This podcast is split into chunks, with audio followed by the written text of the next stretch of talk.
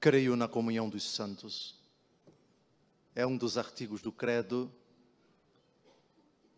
que a Igreja sempre recita, recordando, consolidando a sua fé, desde nosso Senhor Jesus Cristo até a sua vinda, que ocorrerá muito em breve.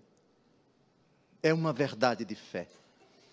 Como as outras, precisa ser bem explicada, bem compreendida, para ser bem crida. Santos, os nossos irmãos que se encontram na glória, participando da felicidade sem fim, daquilo que os olhos não viram, os ouvidos não ouviram, o que Deus preparou para aqueles que o amam. Realidade que já é concreta nesta terra, quando pela fé e pelo batismo morremos para o pecado e renascemos para a vida da graça. A santidade, enquanto estamos a caminho, enquanto sujeita ao tempo, pode crescer e pode sofrer reveses. Crescimento. Filipenses capítulo 1, versículo 6. Eu estou convencido de que aquele que iniciou em vós esta obra excelente vai levá-la à perfeição até ao dia de nosso Senhor Jesus Cristo. Revés, 1 aos Coríntios, capítulo 10, versículo 12. Quem está em pé, tome cuidado para não cair. A santidade é um dom, mas também uma conquista. É graça de Deus, portanto, algo imerecido, mas um presente que precisa ser desenvolvido, aperfeiçoado, acrescido, continuamente elevado com o auxílio divino. Hoje olhamos para a glória do céu e contemplamos, para usarmos a expressão do apóstolo e evangelista vidente João na primeira leitura de hoje, esta multidão imensa de gente de todas as nações, tribos, povos e línguas e que ninguém podia contar. São os nossos irmãos que passaram pela grande tribulação que passaram por essa aventura aqui na terra, que aparecem vestidos com roupas brancas, símbolo da pureza, da graça, da perfeição que lhes foi concedida no dia do batismo. E mesmo aqueles que não foram batizados com a água, batismo sacramental, foram batizados com o sangue, ou pelo menos o batismo de desejo são os três tipos de batismo consagrados pela igreja no seu catecismo: o batismo de água, o batismo de sangue e o batismo de desejo. Batizar é mergulhar.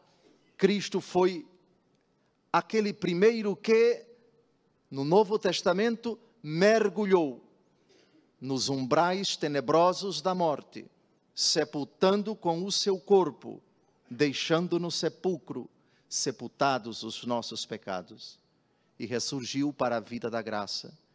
E com ele nós ressuscitamos pela fé e pelo batismo, ressurreição, porém, que é uma realidade incoada. Já é concreta pela fé e pelo batismo, mas que tende à perfeição quando, um dia, ao deixarmos esta terra, por ocasião da segunda vinda de Cristo, se formos encontrados dignos naquele momento derradeiro, naquele momento decisivo, ou seja, se quando chamados pelo Senhor nos encontrarmos na graça de Deus, reinaremos com Ele. Se ainda houver necessidade após esta vida de uma purificação dos resquícios, isto é, das penas temporais dos pecados já perdoados, quanto à culpa, a purificação na outra vida. Caso contrário, se não houver nada mais a purgar, a purificar, entraremos imediatamente no repouso do Senhor, como o ladrão que se arrependera, crucificado do lado do Senhor, ao pedir ao Senhor: Lembra-te de mim quando estiveres no teu reino. E ele, o primeiro santo canonizado pelo próprio Jesus, escutou daquele que é rico em misericórdia hoje estarás comigo no paraíso. O paraíso é o que desejamos. Cercados como estamos por tal nuvem de testemunhas, Hebreus capítulo 12, de 1 a 3, desvencilhemo-nos do pecado, corramos ao certame que nos é proposto, tendo os nossos olhos cravados naquele que é o autor e consumador da nossa fé. Eis então a igreja a caminho, e ela, com o salmista do salmo que cantamos ainda há pouco, se pergunta: quem subirá até o monte do Senhor? Quem ficará em sua santa habitação? O próprio salmista responde sem esgotar todas as exigências, todos os requisitos que são muito duros, mas com a graça de Deus possíveis de serem praticados, o perfil da santidade. Que nosso Senhor Jesus Cristo apresenta de forma bem completa, bem profunda, no evangelho que nós acabamos de ouvir. Se o salmista diz, laconicamente, quem tem mãos puras e inocente coração, quem não dirige sua mente para o crime, ele não diz tudo será preciso esperar nosso Senhor Jesus Cristo para saber qual é o perfil do santo. E penso que a igreja, de forma muito feliz, coloca no Evangelho da solenidade de todos os santos qual o perfil da santidade. Mas primeiro, é preciso definir o que é santo. Em hebraico, a palavra santo, kadosh, significa o totalmente outro. Rigorosamente falando, só Deus é santo, porque só Ele é separado daquilo que é impuro. É uma incompatibilidade absoluta entre o Deus todo puro, glorioso, abscôndito, que habita em luz inacessível, em quem não há nenhum vestígio de imperfeição, muito menos de pecado, só Ele é santo. E santo três vezes, ou seja, santo em plenitude, santo por excelência, mas aquilo que lhe é próprio por natureza, quis Deus Todo-Poderoso, ao criar, fazer com que a criatura, particularmente a humana, pudesse participar da sua santidade. No último versículo do Evangelho segundo Mateus, capítulo 5, é dito: sede perfeitos, como vosso Pai Celeste é perfeito. A perfeição, portanto, é possível, não por desejo nosso, não por esforço nosso, mas por concessão divina. Todavia, se a santidade em nós é uma forma de participarmos da vida de Deus, realidade que já disse, é concreta nesta vida, mas porque estamos sujeitos ao pecado, tanto ela tende ao crescimento até a perfeição, quanto se por desleixo de quem recebeu imerecidamente essa dádiva, a dádiva da santidade incoada, concreta pela fé e pelo batismo, pode sofrer revés. Assim, os santos podem, dependendo deles aqui na terra, podem ser precipitados no fogo do inferno. Apartai-vos de mim, malditos, por quê? No capítulo 25 do Evangelho segundo Mateus, a resposta é dada. O inferno é uma possibilidade concreta para os santos que não souberam honrar, que não souberem honrar a graça que lhes foi dada a ser conservada, preservada e aperfeiçoada, jamais sem o auxílio da graça de Deus João capítulo 15, versículo 5: Sem mim nada podeis fazer. Santo Afonso Maria de Ligório define a santidade de uma forma muito bonita. Primeiro, olhando para Nossa Senhora, aquela que quis a vontade de Deus, aquela que obedeceu a Deus incondicionalmente. Reparem a definição desse grande doutor da igreja, patrono de todos os confessores e moralistas. O santo é aquele que faz o que Deus quer e quer o que Deus faz. Aqui está a forma mais inocente, simples, pura e completa de definir a santidade. O santo é aquele que faz o que Deus quer e quer o que Deus faz. Então vamos agora ao perfil do santo. São várias características que ele deve assumir enquanto peregrina nesta terra. Compreender bem as bem-aventuranças é compreender exatamente o que devemos fazer para alcançar a santidade em sua plenitude, porque pela fé e pelo batismo já a possuímos. Primeira característica do santo. Bem-aventurados os pobres em espírito, porque deles é o reino dos céus. Pobre em espírito? Como é que eu sei na minha vida que eu estou sendo pobre em espírito? No século V, uma obra anônima chamada Obra Incompleta sobre o Evangelho de São Mateus diz: é pobre de espírito quem tem pouco apreço de si mesmo. Ao contrário, é rico de espírito quem tem grande apreço de si mesmo e é soberbo, porque não cumpre o mandato de Cristo que disse: se não vos converterdes e não vos tornardes como as crianças, não entrareis no reino dos céus. Quem, já convertido, fez-se como uma criança, este é pobre em espírito. Na Gália, século V, atual França, Santo Hilário de Poitiers, na sua obra sobre o Evangelho de Mateus, também nos ajuda a compreender essa bem-aventurança. Tem humildade de espírito aqueles conscientes de que nada lhes pertence, de que não possuem nada, mas que possuem o dom do único Pai que lhes fez e lhes faz chegar à vida e lhes oferece os mesmos meios para ser felizes. Segunda bem-aventurança Bem-aventurados os aflitos. Ou, outra tradução, bem-aventurados os que choram. Mas atentos, porque não é qualquer choro que leva uma pessoa para o inferno. Há um choro que não agrada a Deus, mas há um choro que agrada a Deus. O mesmo Deus que disse: Alegrai-vos sempre no Senhor, repito, alegrai-vos. Filipenses capítulo 4, versículo 4 é o mesmo Deus que diz: chorem. Agora vamos ao choro que é bem-aventurado. São Jerônimo, no comentário ao Evangelho segundo Mateus, capítulo 1, versículo 5, diz: Não se refere Jesus aqui ao pranto dos mortos, segundo a lei comum da natureza, mas aos mortos por seus pecados e vícios.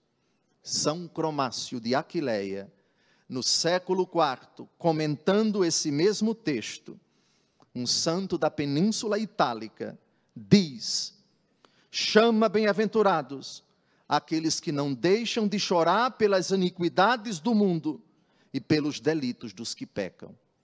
Uma única vez Jesus mandou alguém chorar.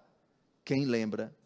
A única vez que Jesus pediu alguém para chorar no Evangelho segundo Lucas, capítulo 23, de 28 a 31, ele estava com a cruz às costas e viu algumas mulheres chorando e olhando para elas disse: Filhas de Jerusalém, não choreis por mim, mas chorai sobre vós mesmas e sobre vossos filhos, porque virão dias em que se dirá: Felizes as estéreis, os ventres que não geraram os peitos que não amamentaram. Então direis aos montes: Caí sobre nós, e aos outeiros: Cobri-nos. Porque se eles fazem isso ao lenho verde, que acontecerá ao seco? O choro que agrada a Deus é a dor no coração por ter cometido pecado e por saber da comissão de tantos pecados da parte dos pecadores. Quando o coração do homem não é capaz mais de sentir essa tristeza profunda por ter ofendido a Deus pelo pecado, a porta do inferno já se abriu. O passaporte para a condenação eterna já foi carimbado e o diabo fica muito feliz. Essa desgraça vai morar comigo no inferno. Bem-aventurados os que choram, bem-aventurados os aflitos, porque eles serão consolados. Esse é o choro, essa é a aflição bem-aventurada. Próxima bem-aventurança. Bem-aventurados os mansos, porque possuirão a terra. Que mansidão é essa? Aquela do próprio Jesus. Mateus capítulo 11, de 26 a 28. Vinde a mim, vós todos que estáis cansados, e eu vos aliviarei. Aprendei de mim, porque sou manso e humilde de coração, e encontrareis repouso para as vossas almas.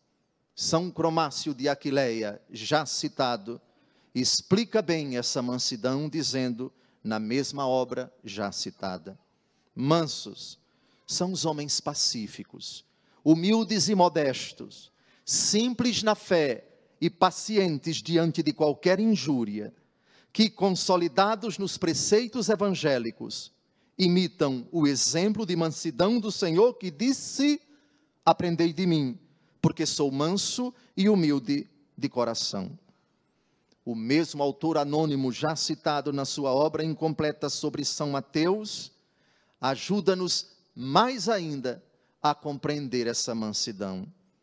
A pessoa mansa nem provoca o mal, nem é provocada pelo mal. O peso do pecado não prevalece contra tais pessoas, uma vez que elas não são a causa do pecado o manso é aquele que se alegra mais em sofrer a ofensa que em cometê-la. É autenticamente manso aquele que, tendo sido ofendido, nem faz o mal, nem pensa em fazê-lo. E Santo Agostinho, comentando o mesmo versículo no seu Sermão da Montanha, diz: Os homens mansos são aqueles que cedem diante dos atropelos de que são vítimas e não fazem resistência à ofensa, mas que, Romanos 12, 21, vencem o mal com o bem. Próxima bem-aventurança. Bem-aventurados os que têm fome e sede de justiça. Mas que justiça é essa? Não é a justiça dos homens, é uma outra justiça Ainda o mesmo autor anônimo, que explicação bonita. Ter fome e sede de justiça é desejar a justiça de Deus. Quem tem fome de justiça deseja viver de acordo com a justiça de Deus, o que é próprio de quem tem um coração reto. E quem tem sede de justiça deseja adquirir a ciência de Deus, que se consegue com o estudo e a meditação da Sagrada Escritura, o que é próprio do homem dócil. São Cromácio de Aquileia, o mesmo santo já citado, acrescenta: sem dúvida alguma, aqui se refere àquela justiça da fé, que é a justiça de Deus e de Cristo, da qual se referiu o apóstolo em Romanos 3:22. A justiça de Deus pela fé em Jesus Cristo para todos os que creem.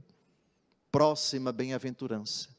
Bem-aventurados os misericordiosos. Misericordioso não é só aquele que dá esmola ao pobre, ao órfão e à viúva. Esse tipo de compaixão, normalmente, os pagãos manifestam às pessoas. Eles também são solidários mas é verdadeiramente compassivo quem mostra compaixão, inclusive com o próprio inimigo, e lhe faz o bem, em consonância com aquilo que Jesus disse em Lucas 6, 27. Amai vossos inimigos, fazei o bem aos que vos odeiam. Não por acaso a raiz da palavra misericórdia é exatamente miséria. Sempre o misericordioso tem diante de si, como objeto da sua caridade, a miséria, quaisquer que sejam as suas modalidades. Próxima bem-aventurança. Bem-aventurados os puros de coração. São Cromácio de Aquileia diz, explicando essa bem-aventurança: por puros de coração, entende-se aqueles que, depois da impureza do pecado, purificam-se de toda a mancha da carne e agradam a Deus pelas obras da fé e da justiça. São aqueles que, vivendo na fé do Senhor com espírito puro e consciência íntegra, merecerão no futuro reino celeste contemplar o Rei da Glória. Mas é preciso dizer mais com o autor anônimo já citado: são puros de coração não somente os que não fazem o mal intencionalmente, mas os que sempre fazem o bem e são conscientes. Pois fazer o bem e não ser consciente não é fazer o bem por Deus. Esse tipo de bem Deus não recompensa. Não é recompensado por Deus simplesmente o bem que se fez, mas o que se faz bem porque há uma grande diferença entre fazer o bem e fazer o bem bem feito. Muitas pessoas que fazem o bem vão para o inferno por terem feito o bem, mas com segundas intenções, de forma oportunista, interesseira, cínica. O exterior é contemplado, é aplaudido. Que coração generoso! Mas Deus que sonda os corações, por vezes sabe aquele coração está manchado pelo pecado, tem intenções que não são boas, que não me agradam. Os homens conhecem o exterior, Deus sonda os corações. Agora vamos à próxima bem-aventurança: bem-aventurados os que promovem a paz. É um erro você interpretar essa bem-aventurança como, antes de tudo, a qualidade de quem, inserido no mundo, tenta a todo custo superar as divisões e as discórdias. Esse é um aspecto secundário da paz na Bíblia. Santo Agostinho nos ajuda a entender quem são os pacíficos. E adivinhem onde ele vai buscar a raiz exata da verdadeira paz. No sermão 53, a número 12, ele diz: Se existe no interior do homem uma luta cotidiana comentando aqui São Paulo em Romanos capítulo 7, dentro de mim existe uma luta interior. Eu conheço o bem que quero e faço o mal que não quero. Conhecer o bem está ao meu alcance, praticá-lo nem sempre. Quem me libertará deste corpo de morte? Graças sejam dadas a Cristo Jesus, nosso Senhor. E continua São Paulo, vendo nesse dilema, nesse drama no interior do homem, a fonte da verdadeira paz. Pois bem, o resultado desta luta digno de louvor, isto é, a vontade do homem de ser santo, e em contrapartida, as suas inclinações que o arrastam para o pecado, é que o inferior não se coloque acima do superior, que a paixão não vença a mente, nem a concupiscência vença a sabedoria. Esta é a paz reta que deves produzir em ti, que o que existe de mais nobre em tua pessoa impere sobre o inferior. O mais nobre que possuis é aquilo em que reside a imagem de Deus, tua mente, tua inteligência. Ali arde a fé, ali se fundamenta a esperança, ali se acende a caridade. O pacífico é aquele que nessa luta entre suas tendências desregradas e os ímpetos do espírito, alia-se à graça de Deus, pede o seu socorro, busca o seu auxílio e subjuga as intenções da carne, as suas concupiscências aos desejos do espírito. Assim, o espírito triunfa sobre a carne e ele está em paz, antes de tudo com Deus, para depois estar em paz consigo. Próxima bem-aventurança, a penúltima Bem-aventurados os que são perseguidos por causa da justiça. Já expliquei que a justiça para a Escritura não é a justiça dos homens, mas a justiça de Deus. Dar a Deus aquilo que é dele. E ao homem o que é do homem, no respeito à fidelidade a Deus, no respeito à lei de Deus, no respeito à vontade de Deus.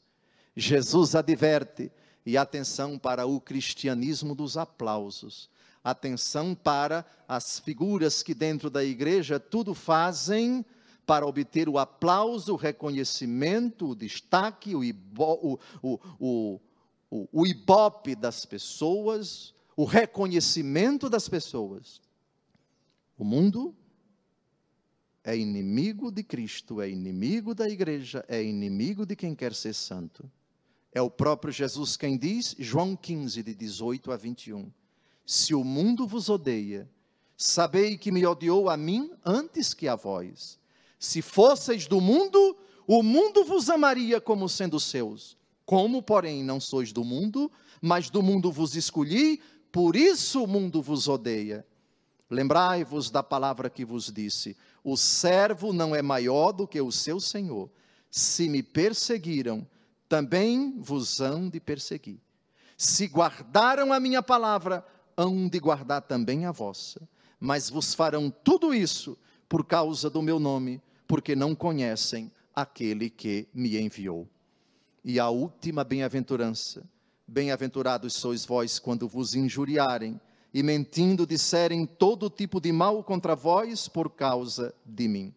São João Crisóstomo, arcebispo patriarca de Constantinopla no século V, na sua 15ª homilia sobre o Evangelho de Mateus, número 4, diz que ninguém pense que basta simplesmente ser injuriado para ser bem-aventurado. Não. O Senhor coloca duas condições: que se nos injurie por sua causa, primeira, e segunda, que seja falso o que se diz contra nós. Se estas duas condições não se verificam, não só não é bem-aventurado, mas muito desgraçado aquele de quem se fala mal. Amados, depois dessa breve explicação de 30 segundos sobre as bem-aventuranças do Evangelho de hoje, termino citando a segunda leitura que nós acabamos de ouvir. Que grande presente nos deu o Pai de sermos chamados filhos de Deus. E nós os somos, mas o mundo não nos conhece. O mundo debocha, o mundo ridiculariza desses critérios de vida, desses parâmetros comportamentais o mundo quer exatamente é ironizar, debochar, ridicularizar, quando não perseguir de forma assintosa, de forma covarde, aqueles que no segmento de Cristo pautam sua existência por esses princípios. Sabemos que quando Jesus se manifestar, seremos semelhantes a Ele, porque o veremos tal como Ele é a expectativa dos santos que estão a caminho, daqueles que nas labutas da vida, sujeitos a tantas intempéries, de dentro e de fora de si, malgrado todos os obstáculos, corajosamente caem, mas se levantam, buscam o auxílio do Senhor, como diz o profeta, mas os que esperam o Senhor correm e não se cansam. Correm e não se afadigam, porque são conduzidos com asas de águia. Ó Igreja Santa, cujos filhos já têm a santidade, nós nos voltamos para a Igreja triunfante e pedindo a ajuda de todos os santos que intercedam junto a Jesus, o Santo por excelência, com o Pai e com o Espírito Santo. Ajude-nos a perseverar neste santo propósito, tendo como exemplo os mártires, os virgens e as virgens, os confessores, bispos, sacerdotes, diáconos, religiosos e religiosas, pais e mães de famílias, reis e rainhas, pessoas anônimas e não anônimas, que em dois mil anos deixaram para nós esse legado. E hoje lá no céu dizem, como São Paulo na 1 aos Coríntios, capítulo 11, versículo 1, sede meus imitadores, como eu sou de Cristo honramos os santos. Diferentemente de muitos que dizem, só Jesus Cristo, santo não, esse precisa se converter à Bíblia. Esse precisa aprender a ser evangélico. Nós somos evangélicos, porque nos evangelhos nós encontramos o santo por excelência que é Cristo, que nos apresentou também modelos. Modelos porque eles foram perfeitos imitadores de Cristo.